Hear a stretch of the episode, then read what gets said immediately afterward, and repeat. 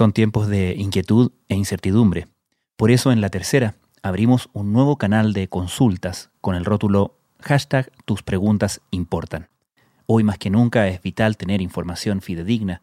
Pueden escribirnos a tuspreguntas.latercera.com o en el teléfono 569 9323 1780. En esta ocasión iniciamos hablando de las polémicas aplicaciones de rastreo que ya han usado países como China y Rusia, asegurando que son una herramienta clave para frenar los contagios de COVID-19. El gobierno busca conocer si tras la entrada en vigor de las medidas de distanciamiento social aumentan o disminuyen los movimientos entre territorios. Vamos a respetar la privacidad de las personas. Todas las medidas que ayuden a precisamente que las personas reduzcamos nuestra movilidad como una herramienta esencial en el control de la pandemia, donde no hay ningún riesgo de invasión a la privacidad, porque esto es completamente desde la sala de redacción de La Tercera, esto es Crónica Estéreo. Cada historia tiene un sonido. Soy Francisco Aravena. Bienvenidos.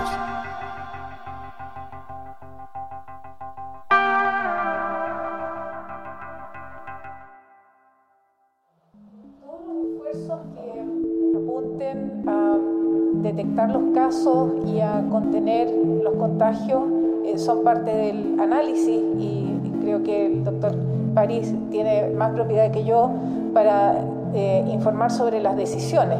Lo que nosotros vemos son las metodologías que se han usado en distintas partes. Con el alarmante ritmo de contagios de COVID-19 en Chile, las autoridades han puesto el foco en intentar reducir la movilidad de las personas. Hoy, más de 9 millones de chilenos están en cuarentena.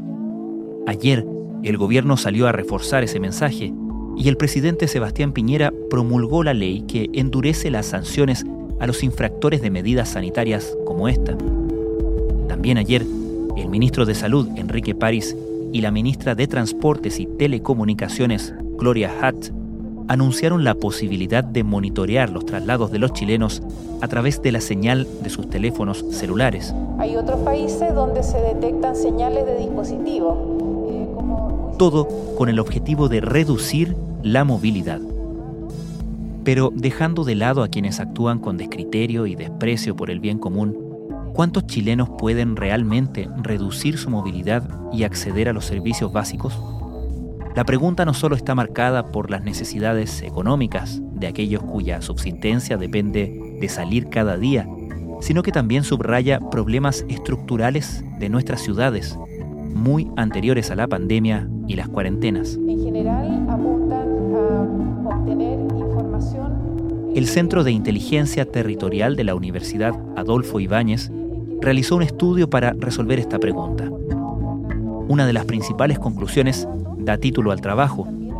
Solo el 9%. Ese es el porcentaje de personas en la región metropolitana que pueden solucionar sus necesidades básicas sin tener que caminar más de 15 minutos desde su hogar. Van a usarse eh, definitivamente.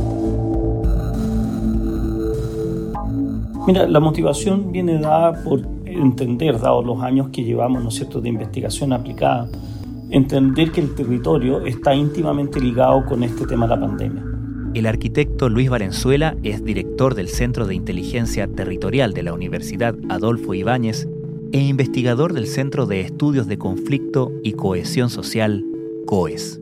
Las condiciones territoriales preestablecidas en nuestra ciudad, en nuestra sociedad, están preestableciendo una capacidad de respuesta, ¿no es cierto? Hay una cierta codificación implantada en el territorio respecto a cómo podemos responder a ella y de qué manera. Es que movilidad son todos los desplazamientos que hacemos durante nuestra vida diaria. Movilidad no es solamente salir y tomar un bus, por ejemplo. También es ir caminando a hacer compras a un negocio en la esquina. La movilidad es, como digo, todo este desplazamiento y es sobre esa movilidad que tenemos que actuar, porque en todos esos desplazamientos existe un riesgo potencial de contagiar a otras personas. Y son conflictos que lo estamos viendo día a día en ese sentido. Por ende, encontrábamos sumamente necesario poder poner a la palestra, a la luz, una cierta métrica a modo de evidencia de cómo se manifiestan, ¿no es cierto?, estas situaciones territoriales en situaciones de estas. Pero la discusión no es solamente en esta situación de pandemia, porque alguien claramente va a decir, bueno, pero después de la pandemia ya esto va a pasar. Yo creo que son cosas que están permanentemente en nuestra ciudad, han estado por muchas décadas y esta es una gran alerta, digamos, a que tenemos que ya y de una vez por todas empezar a subsanarla. No es algo que se subsana un día para otro, pero tenemos que ser mucho más proactivos, mucho más certeros, mucho más científicos en el, desde la perspectiva de diseñar soluciones desde evidencia, probar de a poco, prototipar, ir mejorando y mejorando hasta que finalmente podamos salir un poco de los impactos que pueden tener esta tremenda desigualdad. ¿no? Hasta ahora hemos estado, diría yo, encandilados con un país que dice que hemos superado la pobreza, todos nos hemos enriquecido. Perfecto, pero lo que vemos acá son desigualdades estructurales muy fuertes. ¿Cuáles son las principales conclusiones a las que llegan respecto de la accesibilidad de servicios, ¿cierto? Eh, y de la capacidad de las personas a resolver sus necesidades básicas en un radio, digamos que ustedes fijan en 15 minutos caminando, ¿no?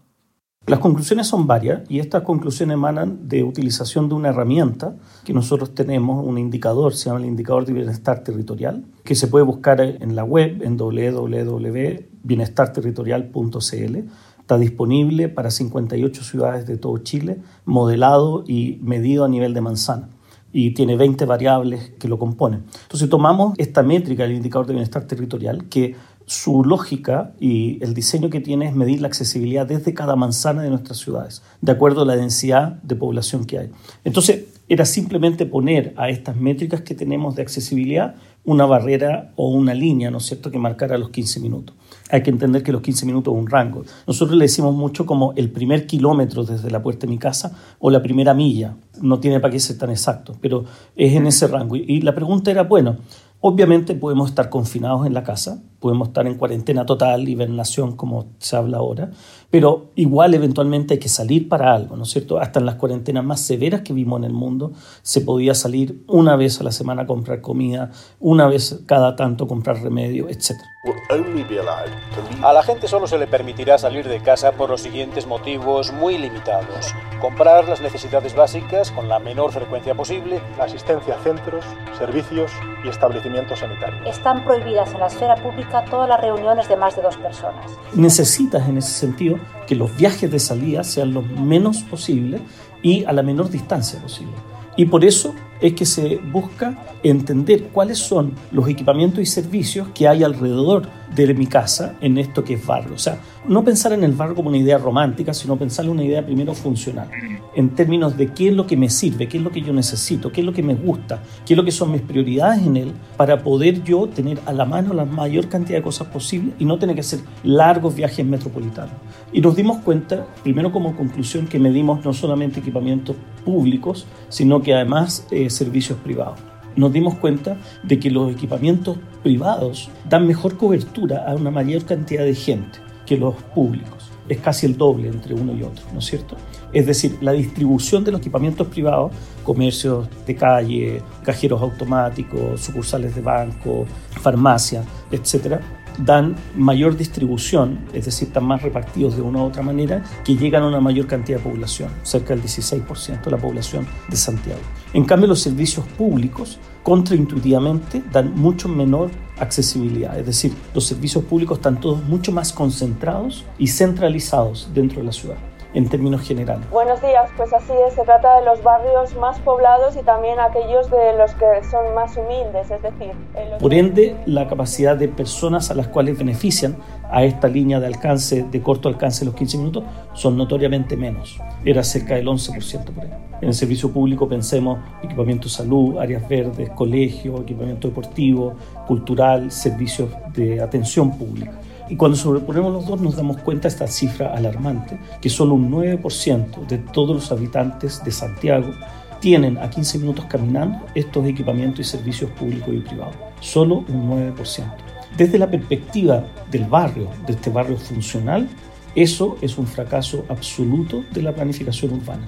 Es decir, no hemos olvidado por décadas de poder fortalecer los barrios de nuestras ciudades y fortalecerlos no del punto de vista, ¿no es de la identidad o de esto o lo otro, sino que de estos hechos y de estos elementos totalmente contundentes y necesarios en la vida diaria de las personas.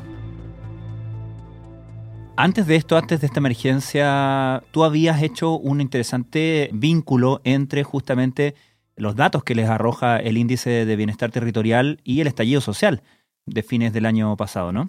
Sí, de hecho habíamos estado preguntándonos acerca de algunas razones del estallido social. Y bueno, hay varias cosas que ya teníamos en evidencia, que habíamos estado documentando, que el tema de la segregación de la ciudad y la iniquidad de la ciudad era uno de los factores. Detrás del admirable modelo chileno, que tenía una estabilidad política y cifras macroeconómicas envidiables, se escondían profundas grietas que estallaron en un descontento social. La frustración de los manifestantes fue... Lo otro que estuvimos mirando y pensando mucho es que mucho de la, del descontento, desigualdad social, tenía que ver también tal vez con la poca capacidad de constitución de un núcleo social en los barrios, que había desaparecido esa noción de la comunidad cohesiva en un barrio de nuestra estructura social urbana y que al desaparecer ella no existía una real representatividad de voz política desde la comunidad, desde los niveles iniciales territoriales de la comunidad y que no había ninguna manera de levantar una voz, de levantar una demanda desde un nivel local, desde lo cercano de mi casa, ¿no es cierto?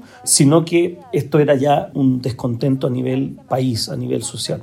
Vimos también que no había una escalada de conflictos como barriales, comunales, urbanos y después nacionales como desastre social nacional, ¿no es cierto? O crisis social nacional. Esto catapultó inmediatamente. Lo que habían antes eran muchos conflictos que algunos se relacionaban con temas sociales y territoriales, pero eran no más AFP, la reforma educacional, ¿no es cierto?, etcétera. Después habían algunos conflictos más urbanos que tenían que ver con temas de extracción minera, conflictos ambientales, pero no había algo que hablara de este descontento continuo social territorial, ¿no es cierto?, que hubiera empezado, como hemos visto, marchas ahora como vimos en el bosque, producto del hacinamiento y la hambruna, o cosas como ollas comunes o manifestaciones de ese tipo barriales fuertemente de, oye, tenemos derecho a un mejor barrio, queremos manifestar esto, tenemos derecho a tener acá cerca almacenes, tenemos derecho a tener cajeros, ¿por qué tengo que tomarme una micro para ir a un cajero a recibir mi sueldo que me lo pusieron en mi cuenta RUT, digamos? Nada de eso había habido antes. Entonces, hay una escala intermedio sociopolítica que se salta y creíamos que ese sustrato no existía, que parte de, de una potencial respuesta al estallido social puede ser o podía ser, mira, en realidad nosotros dejamos que los barrios de nuestras ciudades se destruyeran y no evolucionaran y no siguieran vivos, ¿no es cierto? Como existen en muchas otras sociedades. ¿Qué hace efectivamente que un barrio pierda cohesión, que deje de identificar a sus vecinos, que deje de canalizar las inquietudes de los vecinos, considerando que hay cosas que una vez construido, hecho el emplazamiento, ¿cierto? Ya está. Digamos, ¿qué hace que ese mismo emplazamiento, esa misma cuadra, ese mismo conjunto de calles y de casas deje de ser barrio en ese sentido? Es una pregunta muy difícil y no hay una respuesta para ella, ¿ya? Así que voy a responder parcialmente. Primero, desde mi perspectiva, el día a día.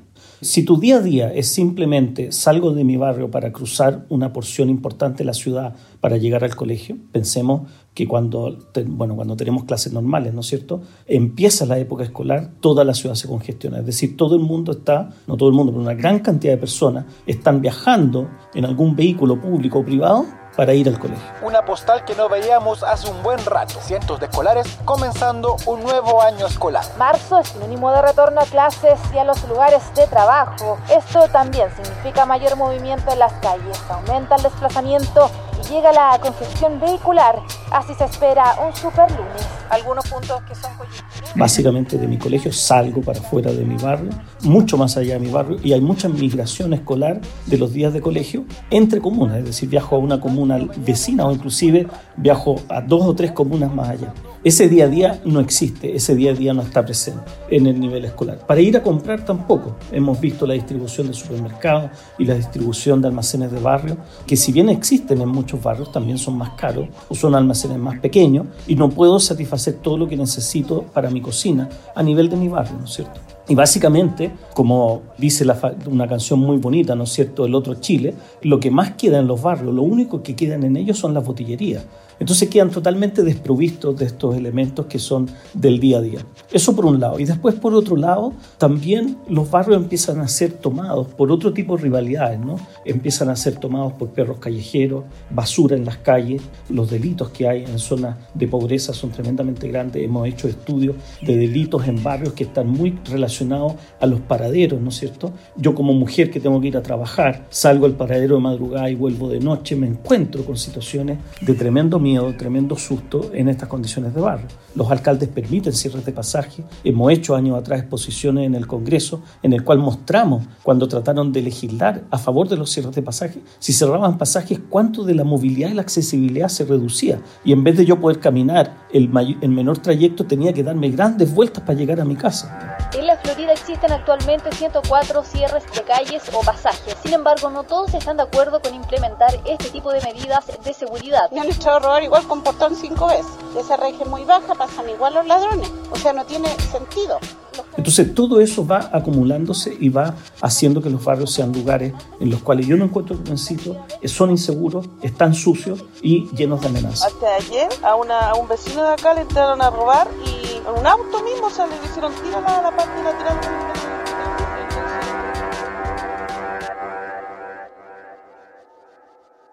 Y en las circunstancias en las que estamos actualmente, considerando los problemas que ha resaltado de alguna manera la pandemia y las dificultades ¿no? para tener a gran parte de la población en cuarentena, ¿qué le correspondería ahora, en tu opinión, a las autoridades de aquí en más?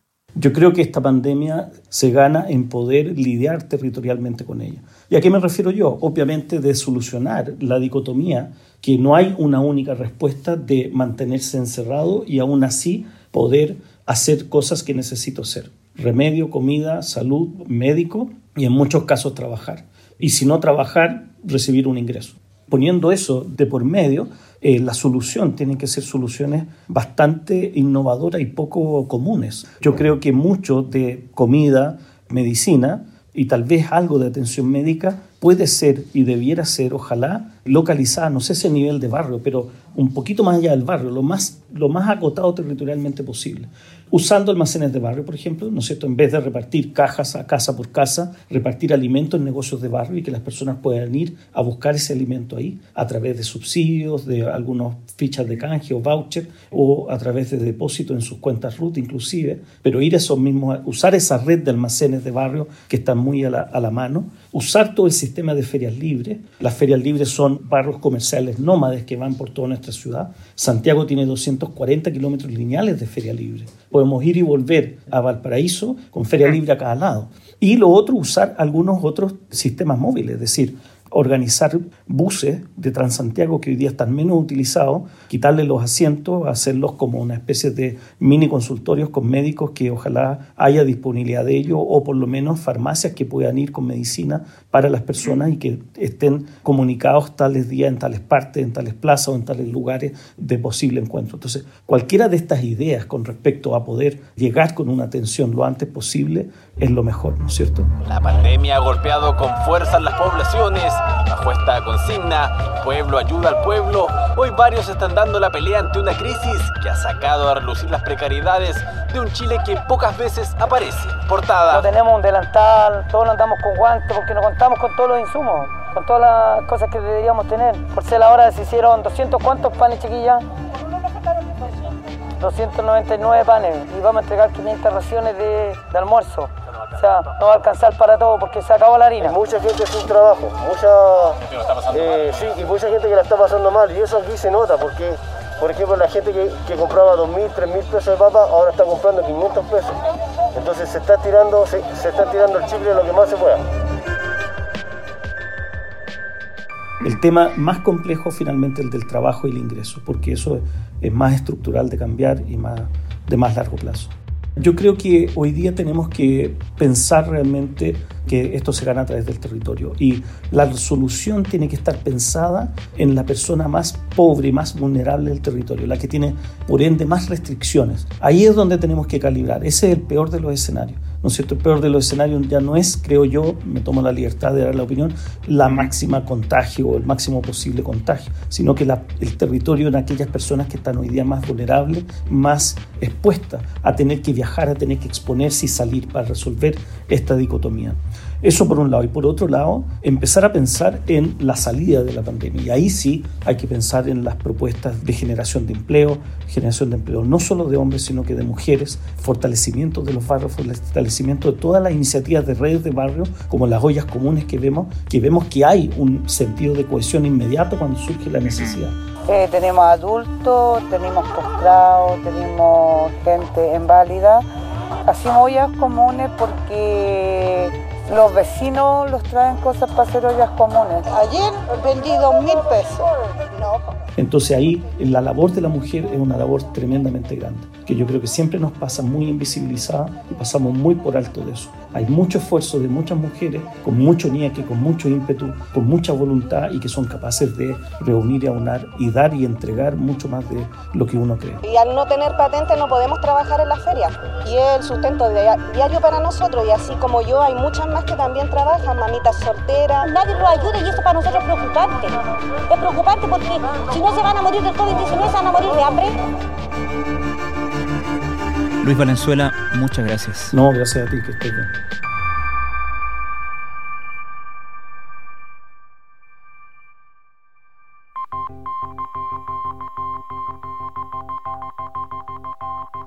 Crónica Estéreo es un podcast de La Tercera. La producción es de Rodrigo Álvarez y Melisa Morales. Y la edición de quien les habla, Francisco Aravena.